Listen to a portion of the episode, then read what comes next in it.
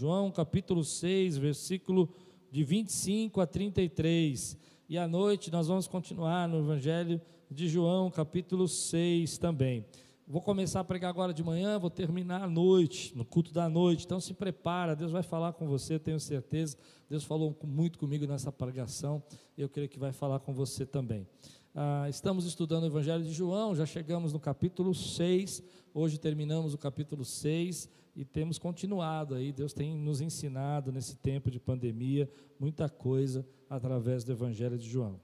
João 6,33 diz assim: Quando o encontraram do outro lado do mar, lembra que semana passada nós estudamos sobre a multiplicação dos pães é, no culto da noite, nós falamos sobre isso. Perguntaram, mestre, quando chegaste aqui?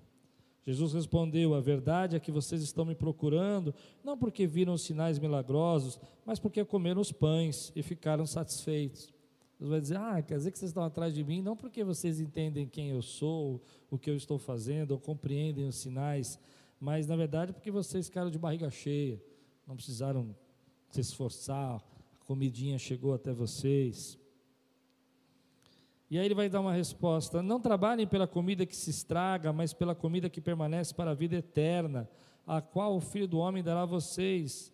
Deus, o Pai, nele colocou o seu selo de aprovação. Então perguntaram: O que precisamos fazer para realizar as obras que Deus requer? Jesus respondeu: A obra de Deus é esta: crer naquele que ele enviou. Então perguntaram: Que sinal milagroso mostrarás para que vejamos e creiamos em ti? Que farás? Lembra que ele tinha acabado de multiplicar os pães, cinco mil homens, mais mulheres, mais crianças tinham se alimentado. Amém?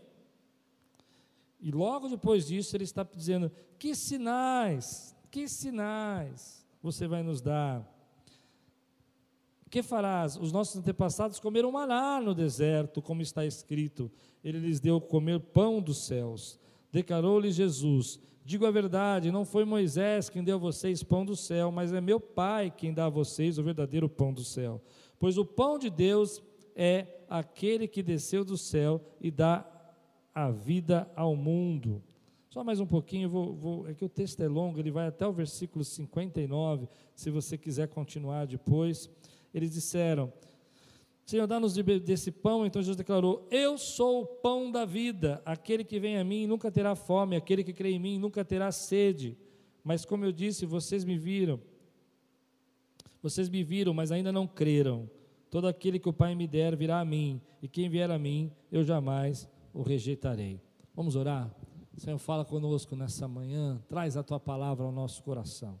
Que venha, Senhor, agora uma revelação, um preencher do nosso coração, que venha, Senhor, uma sabedoria, um entendimento para esse tempo, um alerta, um encorajamento sobre as nossas vidas, em nome de Jesus. Amém. Glória a Deus. Eu esqueci hoje de dar todos os avisos que eu tinha que dar aqui.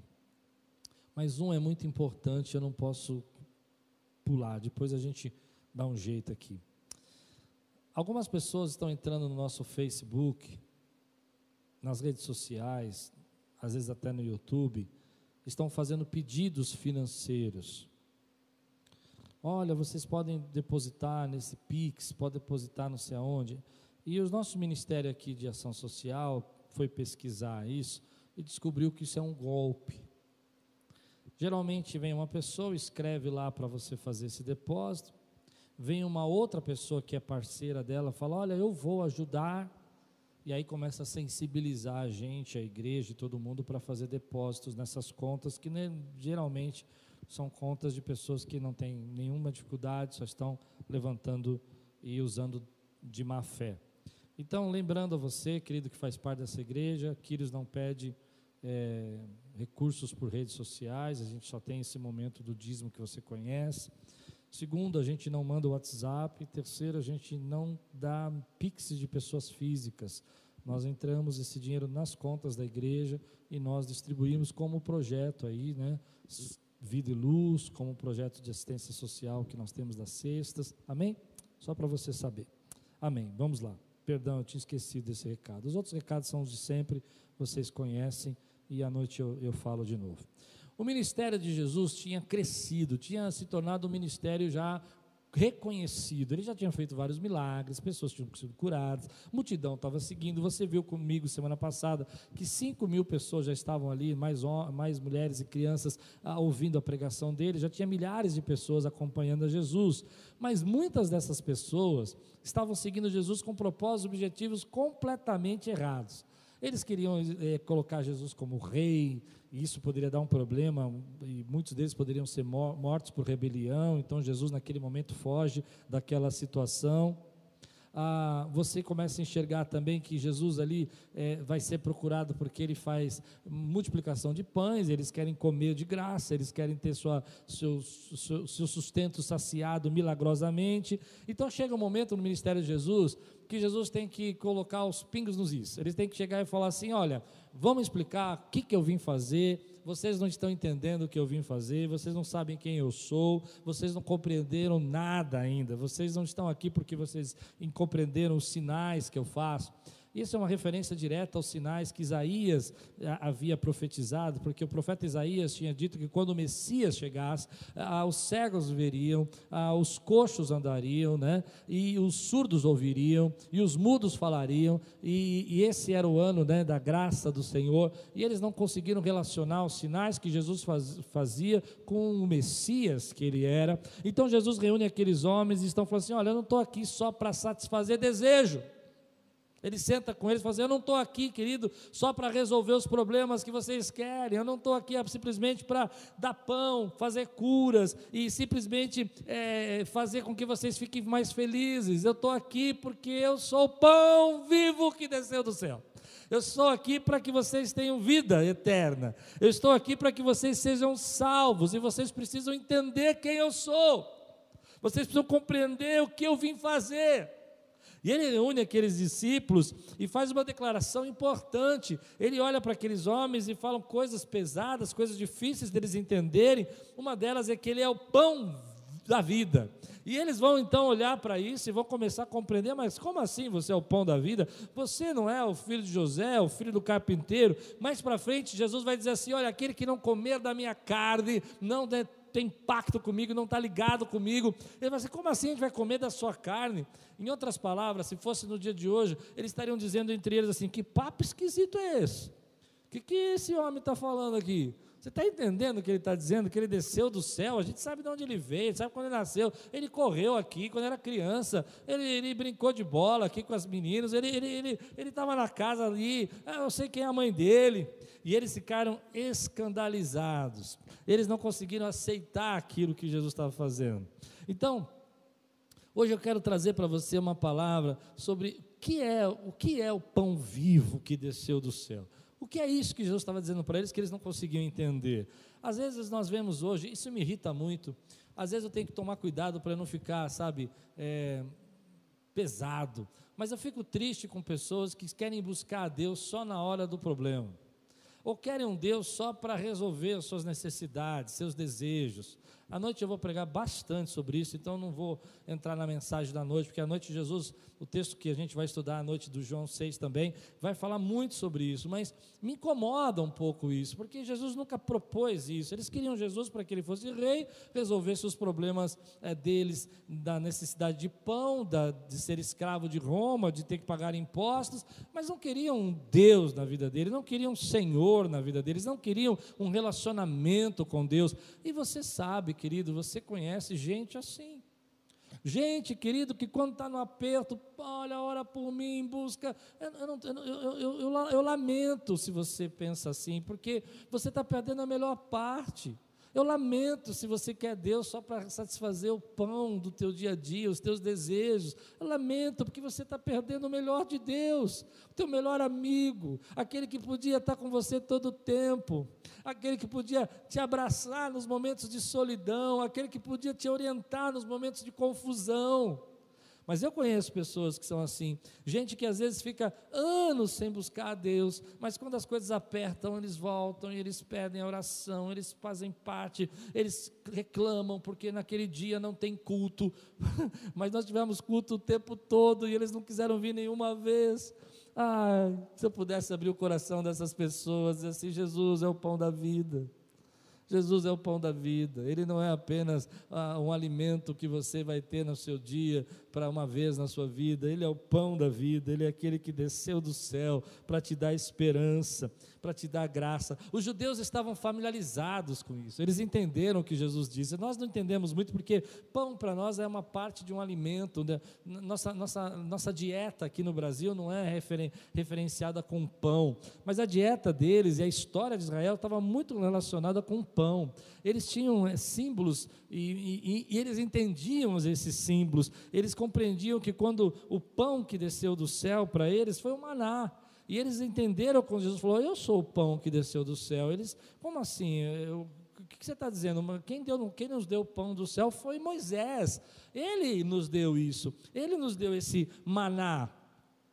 Porque eles entendiam que isso era uma referência muito grande da presença de Deus no meio do povo de Israel.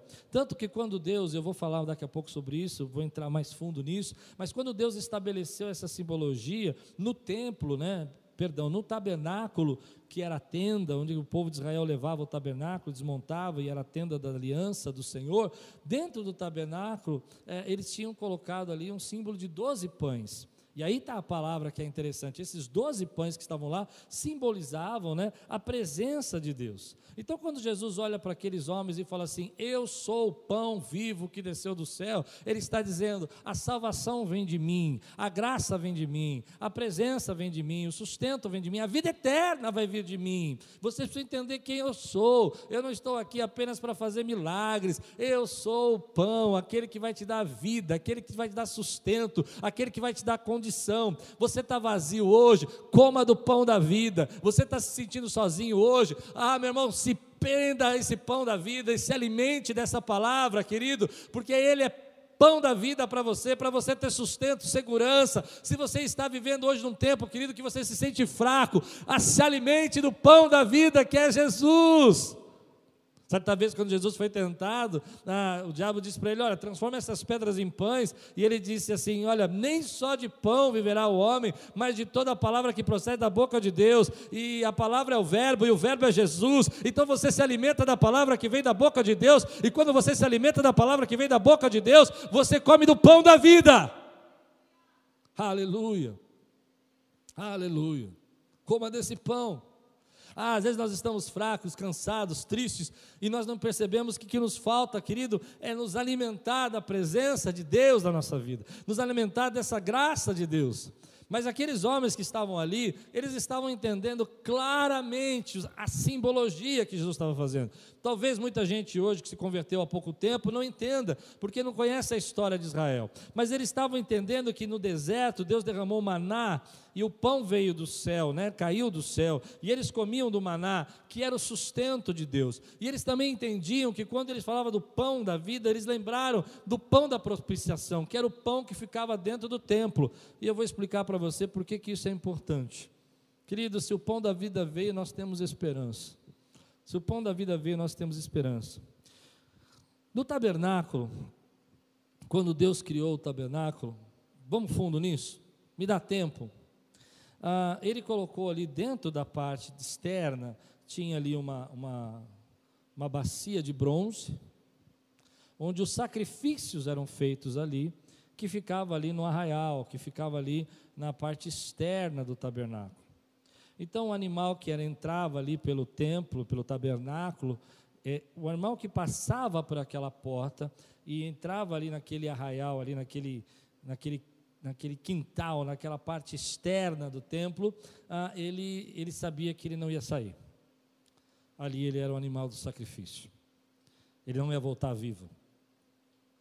Depois que ali é feito o sacrifício, então havia ali uma, as bacias para que eles lavassem as mãos, e eles lavavam as mãos, lembrando que o pecado havia sido perdoado, o pecado havia sido lavado, o sacrifício trouxe perdão, então você lavava as mãos e tirava ali aquele, aquele pecado que estava sobre sua vida.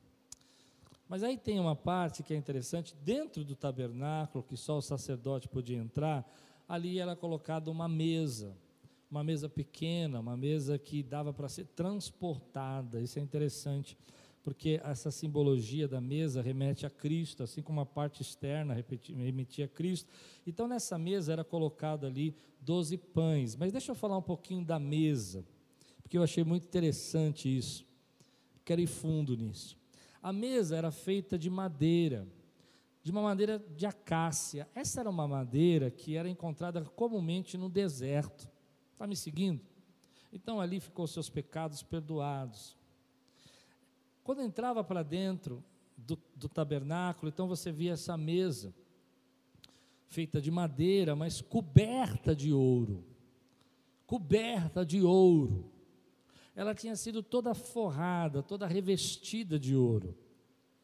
Essa mesa representava ali duas naturezas do homem, porque, embora ela fosse de madeira, uma, algo que perece, algo que pode ser consumido, algo que é frágil, consumido pelo fogo. Ela era revestida de ouro. E quando você põe o ouro no fogo, o ouro não é consumido pelo fogo, ele é purificado pelo fogo. Aqui está uma parte da palavra que eu queria trazer para você. Fora do, do tabernáculo era só bronze era algo que não era perfeito, mas dentro do tabernáculo era só ouro. Então Deus está dizendo para nós: olha, quando você entra mais para dentro da minha presença, você começa a viver o melhor que eu tenho para você. Mas mais do que isso, ainda que você possa passar por lutas, por batalhas e algo possa consumir você, vai consumir só o que é perecível, porque aquilo que é ouro na tua vida, que é a minha presença, a minha graça, nada pode destruir ainda que esse corpo se consuma, porque esse corpo é mortal e é passageiro, há algo em você que o fogo não pode destruir, que a pandemia não pode destruir, que é a presença de Deus na tua vida. Aleluia. E sobre essa mesa era colocado os pães. E os pães representavam ali, eram doze pães, e cada pão era dado, é, representava uma tribo de Israel. Cada pão representava uma tribo de Israel. Mas na verdade, o que o pão queria transmitir para nós são três símbolos importantes. O primeiro é a provisão de Deus. Jesus está dizendo: Eu sou o pão vivo que desceu do céu, eu sou a provisão de Deus. Sou eu que vou trazer a provisão da salvação, da graça. Lembrando que sempre, sempre o interesse de Deus é nos salvar. Sempre o interesse de Deus é nos dar a vida eterna. Sempre o interesse de Deus é nos fazer entender que a nossa vida aqui é passageira, mas nós temos uma aliança com Ele. E embora a madeira se consuma, o fogo vai durar para sempre. Ou seja, a graça e a presença de Deus há algo em você que é eterno. Mas o pão simboliza então a provisão de Deus. Todo o povo estava entendendo, quer dizer que você é o pão vivo do céu, quer dizer que você é a provisão de Deus, quer dizer que você é que vai trazer a graça de Deus, quer dizer que você é que vai trazer, a, a, você aporta o caminho para a vida eterna, você é a provisão de Deus para nossas necessidades. E Jesus ia dizer: sim, sou eu a provisão de Deus para você. A segunda ideia do texto do pão, eu sou o pão da vida, é que o pão do tabernáculo representava também a proteção de Deus. Sou eu que protejo você. Sou eu que cuido de você, Israel.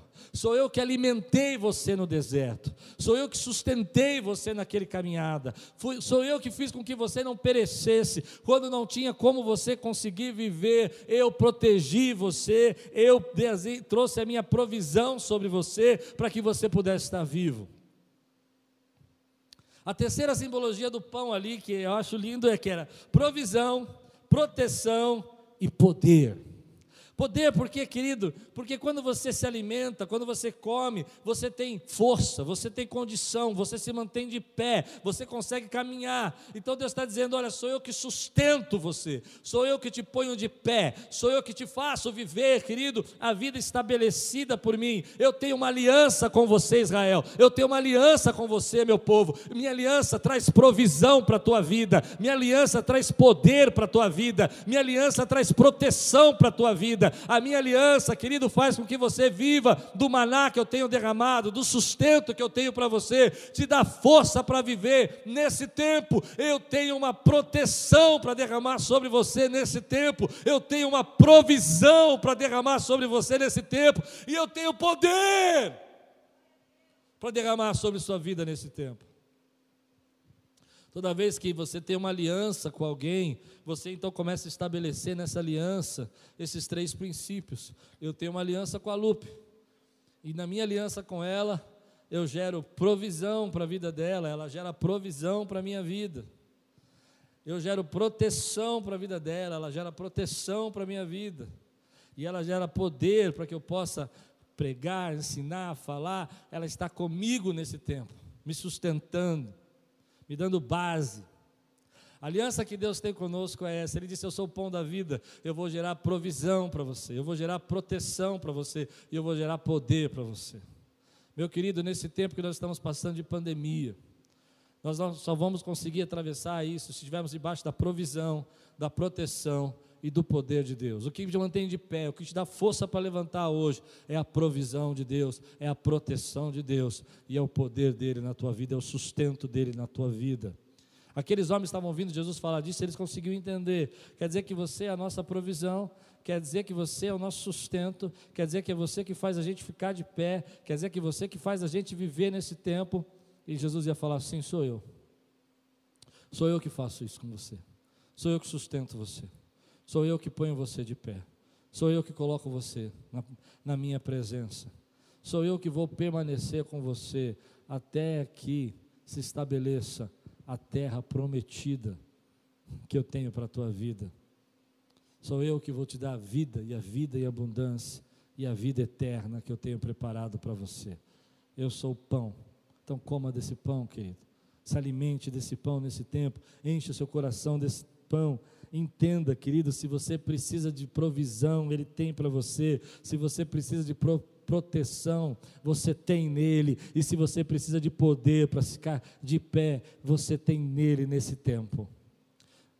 Nesse tempo, querido, quantos de nós não precisamos hoje de provisão? Deus tem isso para nós. Quantos de nós não precisamos de proteção? Deus tem isso para nós. Quantos de nós não precisamos ser sustentados por Ele? Ele tem isso para nós. Pai, hoje eu preciso, Senhor, de Ti. Ele vai dizer: Eu sou o pão vivo que desceu do céu. Você não está sozinho. Você não está abandonado. Se alimenta de mim, se fortalece.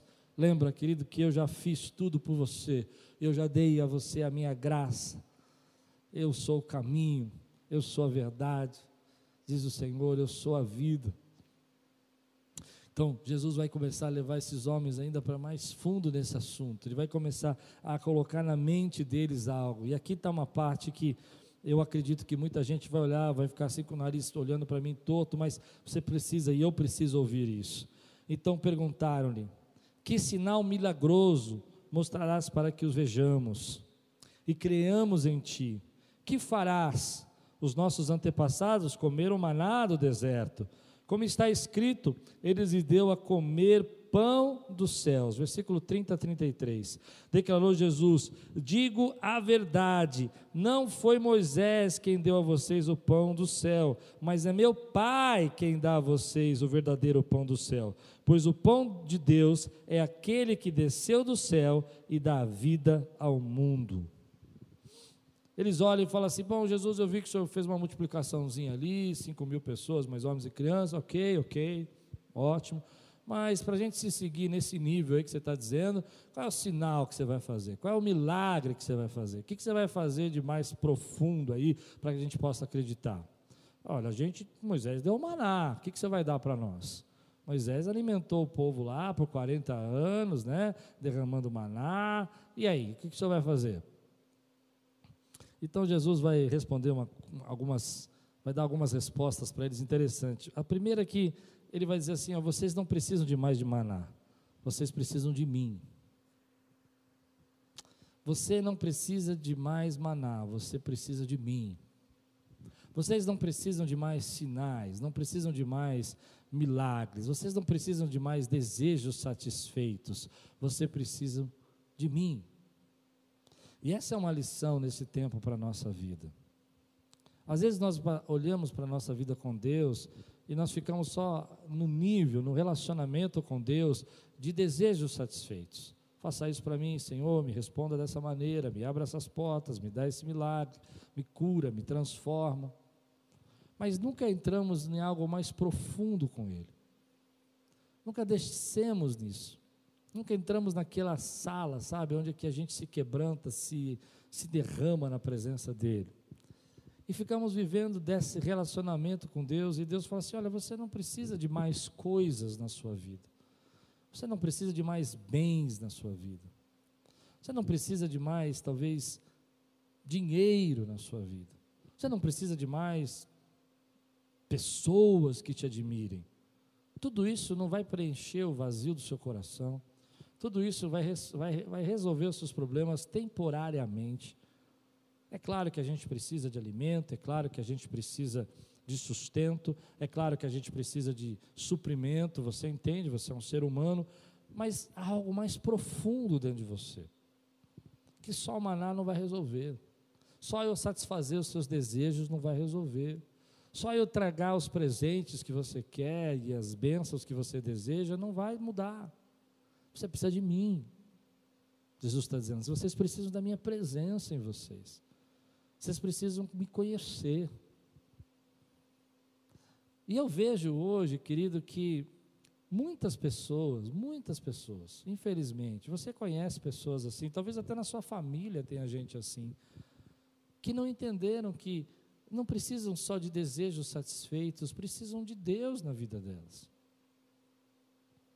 Recebem as bênçãos, Deus com a sua misericórdia responde, oram por emprego e Deus na sua misericórdia dá oram por um milagre, Deus na sua misericórdia é bondoso, misericordioso e dá, mas dentro delas as coisas não mudam, a vida não evolui, não há uma transformação, não há um derramar, não há um quebrantamento, não tem aquela experiência de descanso, a alma delas não é refrigerada estão sempre ansiosas, angustiadas. Tem um vazio dentro delas, um vazio que nada preenche. E acham que vão preencher com coisas, e acham que vão preencher com relacionamentos, com poder, com dinheiro. É evidente, querido, que todos nós sabemos das necessidades que o ser humano tem mas eu queria despertar essas pessoas. Sabe, se você conhece alguém, comece a orar por ela. Comece a orar por ela. Veja que eles disseram isso para Jesus, que eles queriam mais um sinal, depois que ele já tinha alimentado 5 mil pessoas. Já tinha, lembra do, do tanque de Betesda? Ele já tinha curado o paralítico. Aquele problema todo do sábado que eu preguei domingo de manhã. E eles estão vendo tudo isso, mas não basta, eles querem mais, eles querem mais. Então Jesus vai, vai colocá-los na perspectiva correta, Jesus vai colocá-los dentro da, da visão correta que nós precisamos ter nesse tempo, sabe? Se nesse tempo a gente passar, e eu creio que essa pandemia vai acabar em breve, eu creio nisso, eu não sei porque, eu estou com algo no meu coração, que ainda esse ano isso vai acabar, que Deus vai abreviar, não era para acabar esse ano, mas Deus vai abreviar, sabe? E, mas eu fico pensando que a gente tem que sair melhor desse processo, e se a gente não sair mais íntimo com Deus, se a gente não sair mais desejoso de servir a Deus e mais voltado para o reino de Deus, essa pandemia não melhorou em nada. Mas amando o próximo, ela não melhorou em nada. Mas é interessante que eles vão falar assim: olha, Moisés nos deu, e Jesus vai fazer a primeira correção e falar: opa, espera um pouquinho, vocês estão errados aí em duas maneiras. A primeira maneira que vocês estão errados é que vocês pensam que é Moisés que deu a vocês o maná. E Moisés não deu a você o maná. Não foram homens que deu a você o maná. Não foi homens que sustentou você no deserto. Não foram as pessoas, não foram seus amigos. Foi Deus que te sustentou. E aqui está uma referência incrível, porque nós achamos que a felicidade vem das coisas, nós achamos que as, que as pessoas resolvem os nossos problemas, e nós não enxergamos que é Deus que esteve te sustentando a vida inteira. Ele vai dizer: Olha, porque Moisés nos deu maná, ele fez isso para nós, o que, que você vai fazer? Jesus fala: Peraí, peraí, peraí, vocês estão completamente errados, vocês não entenderam nada. Moisés não tem poder para dar nada, quem deu foi Deus. Foi Ele quem supriu, foi Ele quem deu para vocês o sustento, Ele que amou vocês. Então, querido, deixa eu dizer uma coisa para você: a porta de emprego, a tua família, a tua casa, aonde você mora, a, aquilo que você vive hoje, foi Deus quem deu para você. Não foi o seu talento, não foi as suas manipulações, não foi o seu controle, não foi a sua sabedoria, foi graça de Deus que te sustentou. Se não fosse a graça de Deus, eu não estaria vivo, mas foi a graça graça dele. Mas esse erro aqui é um erro que a gente comete. Você às vezes está tão envolvido no seu trabalho, você está tão envolvido no seu emprego, que você diz: Nossa, se eu perder esse emprego, eu não vou ter como sustentar. É claro, vai ser talvez difícil, vai ter batalhas, mas quem te sustentou a vida inteira não foi o teu emprego, foi Deus. Foi Deus. Quantas vezes eu já fiquei desanimado de chegar no médico e fazer um exame e falar, não estou bem, não estou legal. Agora mesmo, antes do Covid, estava é, tratando uma tosse que eu peguei aí na Índia, não sei, e fui no médico, fui em outro médico, falava com uma coisa, outra coisa, ninguém falava nada com nada. E de repente, Deus começou a me dar a saída. Oh, aleluia. Ele pode usar os médicos, sim, ele pode usar o remédio, sim, ele pode, ele usa, querido, ele é Deus, mas é Deus que nos deu a graça, nos deu a sabedoria, que nos deu o entendimento, que nos deu a ciência, foi Deus. Vocês estão achando que esse maná foi dado pelo homem, mas não foi, foi Deus. Oh, que palavra para esse tempo. Não, eu me lembro uma vez na igreja que nós passávamos uma dificuldade financeira muito grande e nós tínhamos, é, nós tínhamos acabado de mudar pelo prédio da igreja da criança, não tínhamos, o aluguel era muito alto, estava consumindo toda a nossa força, e alguns irmãos que eram os principais, assim, dizimistas da igreja, começaram a ir embora. E eles foram praticamente todos juntos. Ficou um ou dois, o restante, todos aqueles que eram os, a base do sustento da igreja, foi embora. E eu então é, dobrei meu joelho na minha inocência, 30 anos de idade, um pouco menos, 27, um jovem ainda, e eu bobei meu joelho e falei: Senhor, os, os mantenedores dessa igreja foram embora. E Deus me corrigiu: Você não está entendendo. Eles nunca foram mantenedores dessa igreja. Quem é o mantenedor dessa igreja sou eu. E eu uso quem eu quiser. E eu vou fazer da maneira que eu quiser. Eu sei que Deus usava aqueles irmãos para manter a igreja, mas não eram eles, era Deus que estava sustentando e foi Deus que continuou sustentando. E é Deus que vai continuar sendo a provisão, é Deus que vai continuar sendo a proteção, porque Ele é o pão vivo que desceu do céu. Ele é o pão vivo que desceu do céu. A segunda coisa que Jesus vai corrigi-los, vai falar assim: ó, em segundo lugar, vocês estão errados, que vocês pensam que precisam de mais maná, mas vocês não precisam de mais maná.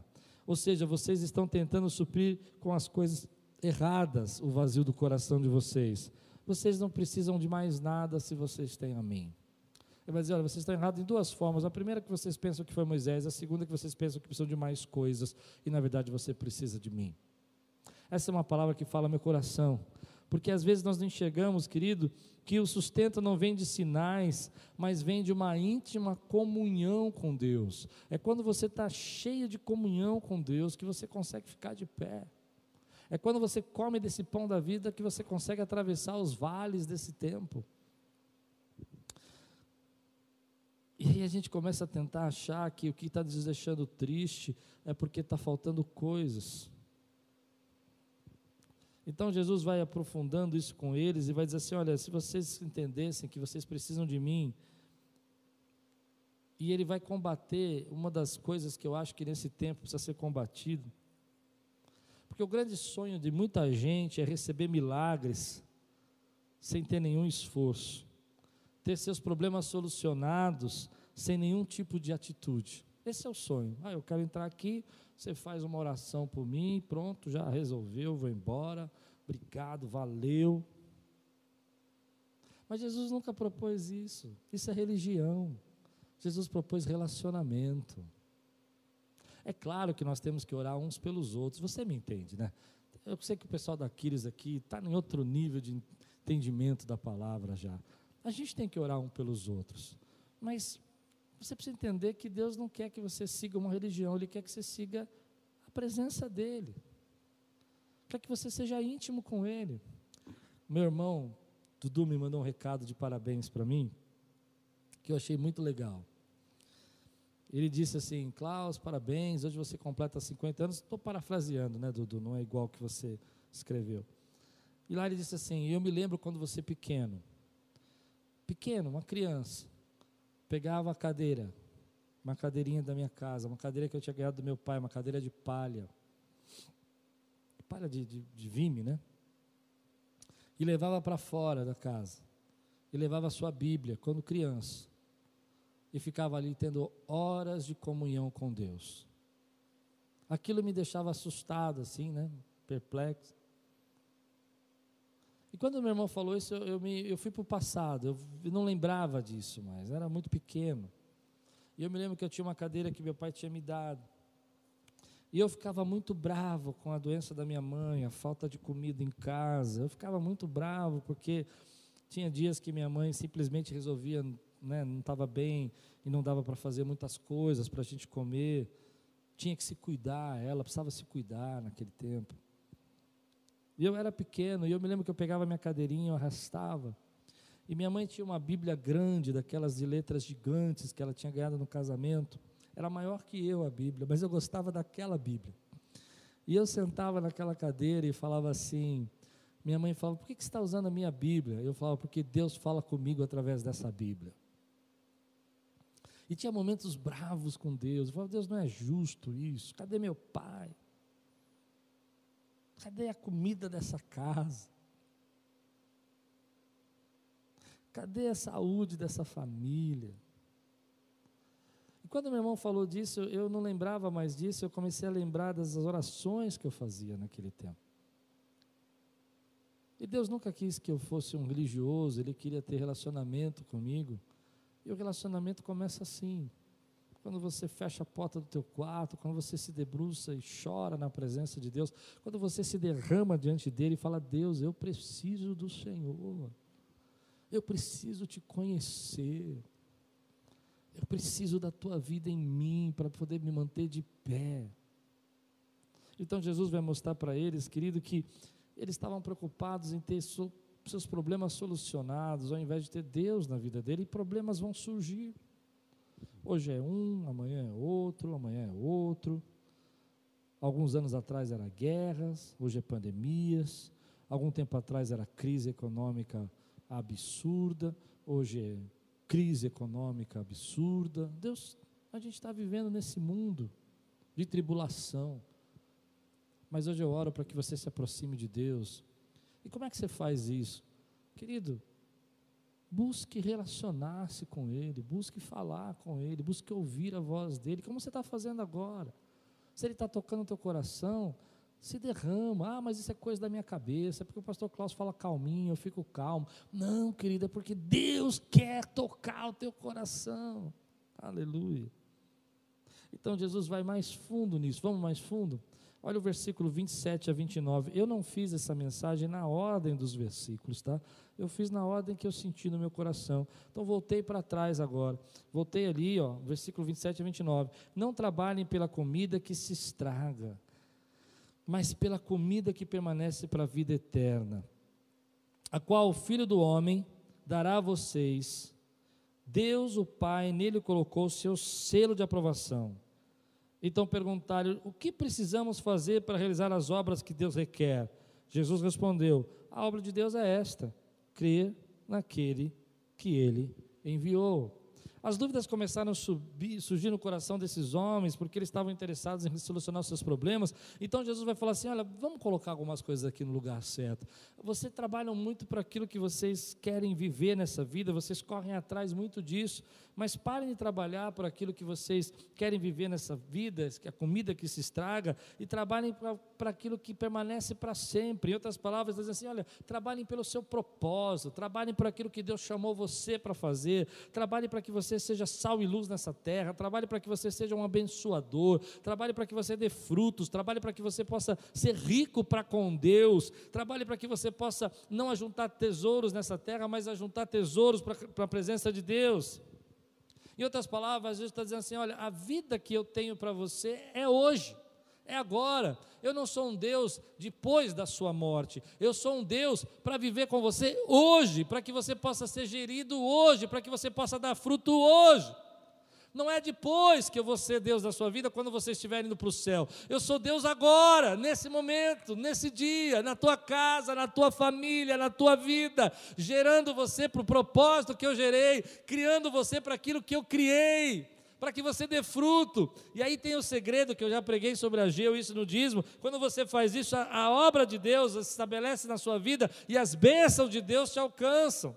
Ou seja, você busca o reino de Deus e as demais coisas vão alcançar você. A obra de Deus é esta, que você continue crendo nele. A segunda coisa que ele diz: Ah, então o que, que eu faço então para obedecer a Deus? Ele vai falar: primeiro, olha, trabalhe por aquilo que é eterno, trabalhe pelo seu propósito. Segundo, ele vai dizer: a obra de Deus é essa, continue crendo, porque o texto aqui na tradução seria melhor se dissesse traduzido assim, no, no tempo contínuo a, o verbo está ali, quando Jesus fala assim, a obra de Deus é crer naquele que ele enviou, o correto seria traduzir assim: continue crendo naquele que te enviou. Ou seja, a obra de Deus é esta: que você passe pelas lutas, passe pelas tribulações, passe pelos problemas, passe pelos vales, pelas bênçãos, pelos milagres, passe pelas promessas, passe pelas vitórias e continue crendo.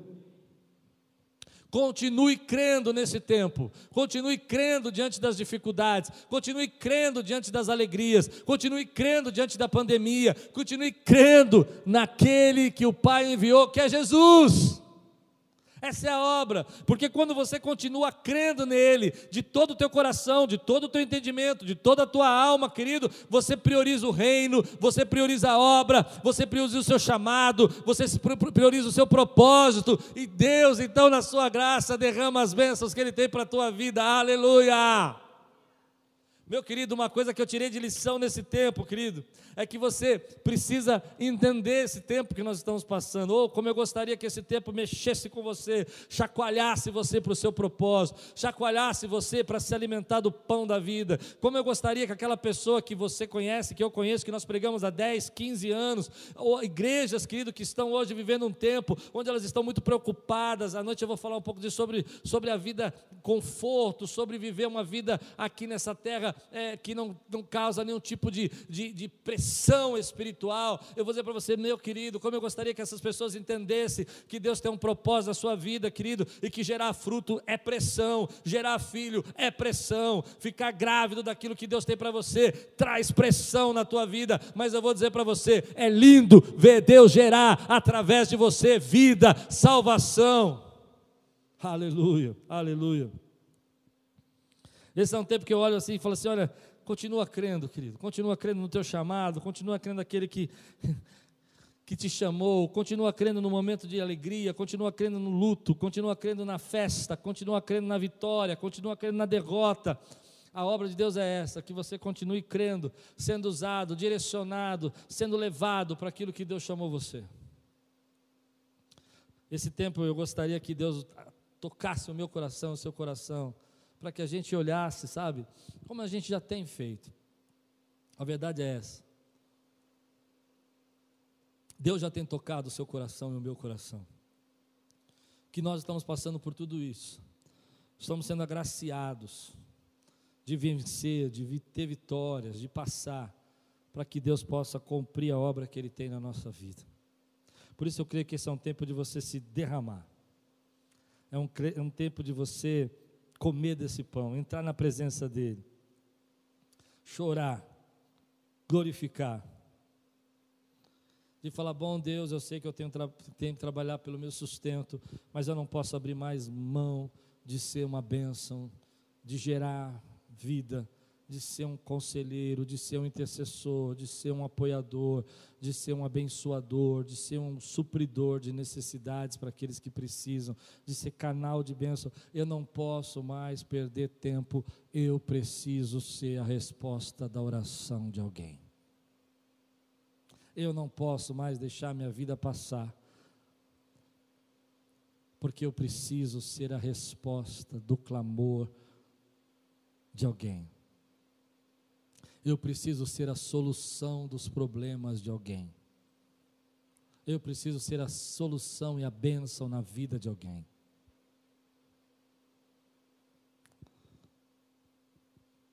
quero chegar aqui a algumas conclusões. Talvez você esteja pensando, mas como é que eu faço isso? Eu estou entendendo, mas eu não consigo comer desse pão, eu não consigo me derramar dessa maneira.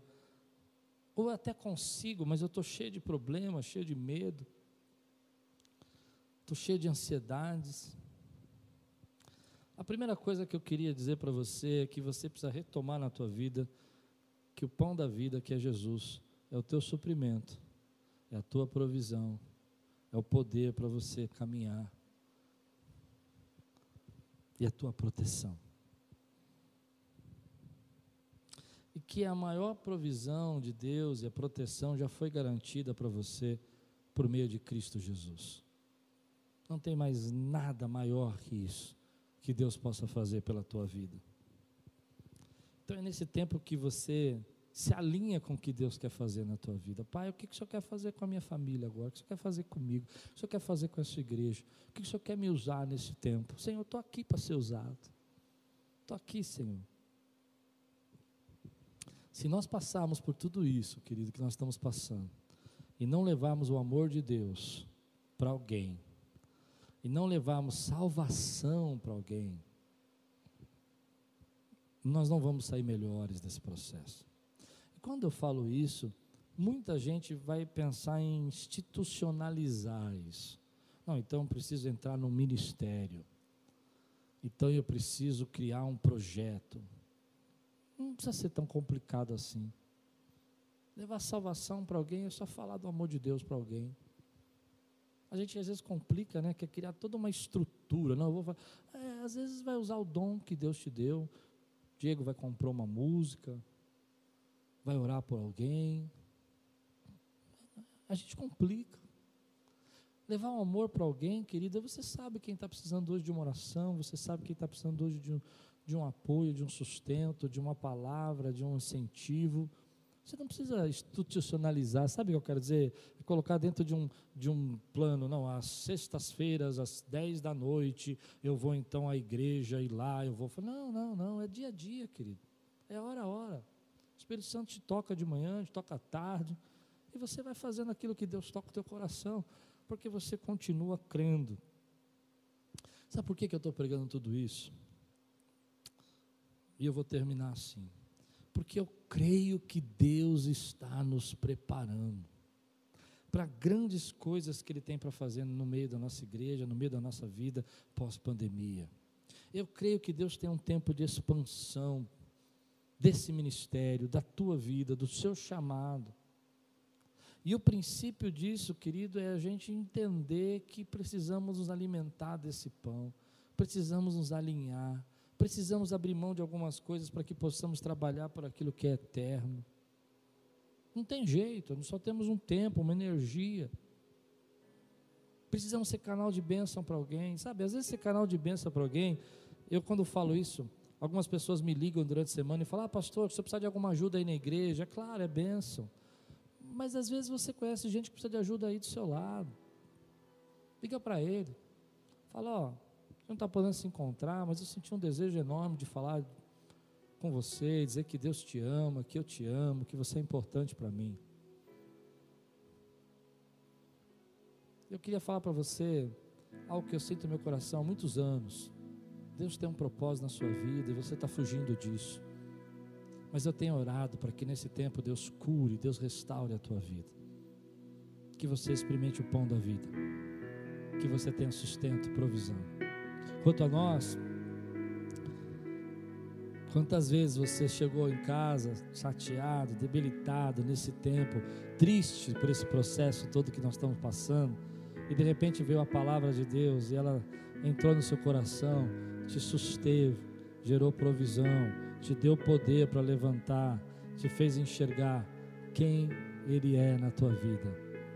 A minha, meu desejo, querida, é que seja você me assistindo na internet, através da televisão, através do celular, através de um computador, eu não sei. Mas que Deus possa colocar pão da vida em você. Que você fala, Pai, eu continuo crendo, eu continuo acreditando no Teu poder, do que o Senhor pode fazer na minha vida. Eu sei que eu preciso me preocupar com sustentos, eu, eu sou um ser humano, mas eu sei que nenhum fio da minha cabeça, do meu cabelo, cairá, sem que seja a tua vontade. Porque, mesmo Deus que me sustentou no deserto, mesmo Deus que me ensinou a colocar os pães no tabernáculo, enviou o seu filho para que eu tivesse vida e vida em abundância. Coma do pão, querido, coma do Senhor, se alimente dele na tua casa, se alimente dele na tua vida, que ele gere paz, que ele gere saúde, que você possa se derramar. Algumas pessoas falam: como eu faço isso? Abra o seu coração, deixa a palavra de Deus entrar. Diga, Senhor, eu não tenho mais medo nenhum. Pode falar comigo, pode direcionar minha vida. Eu sou teu. Aleluia.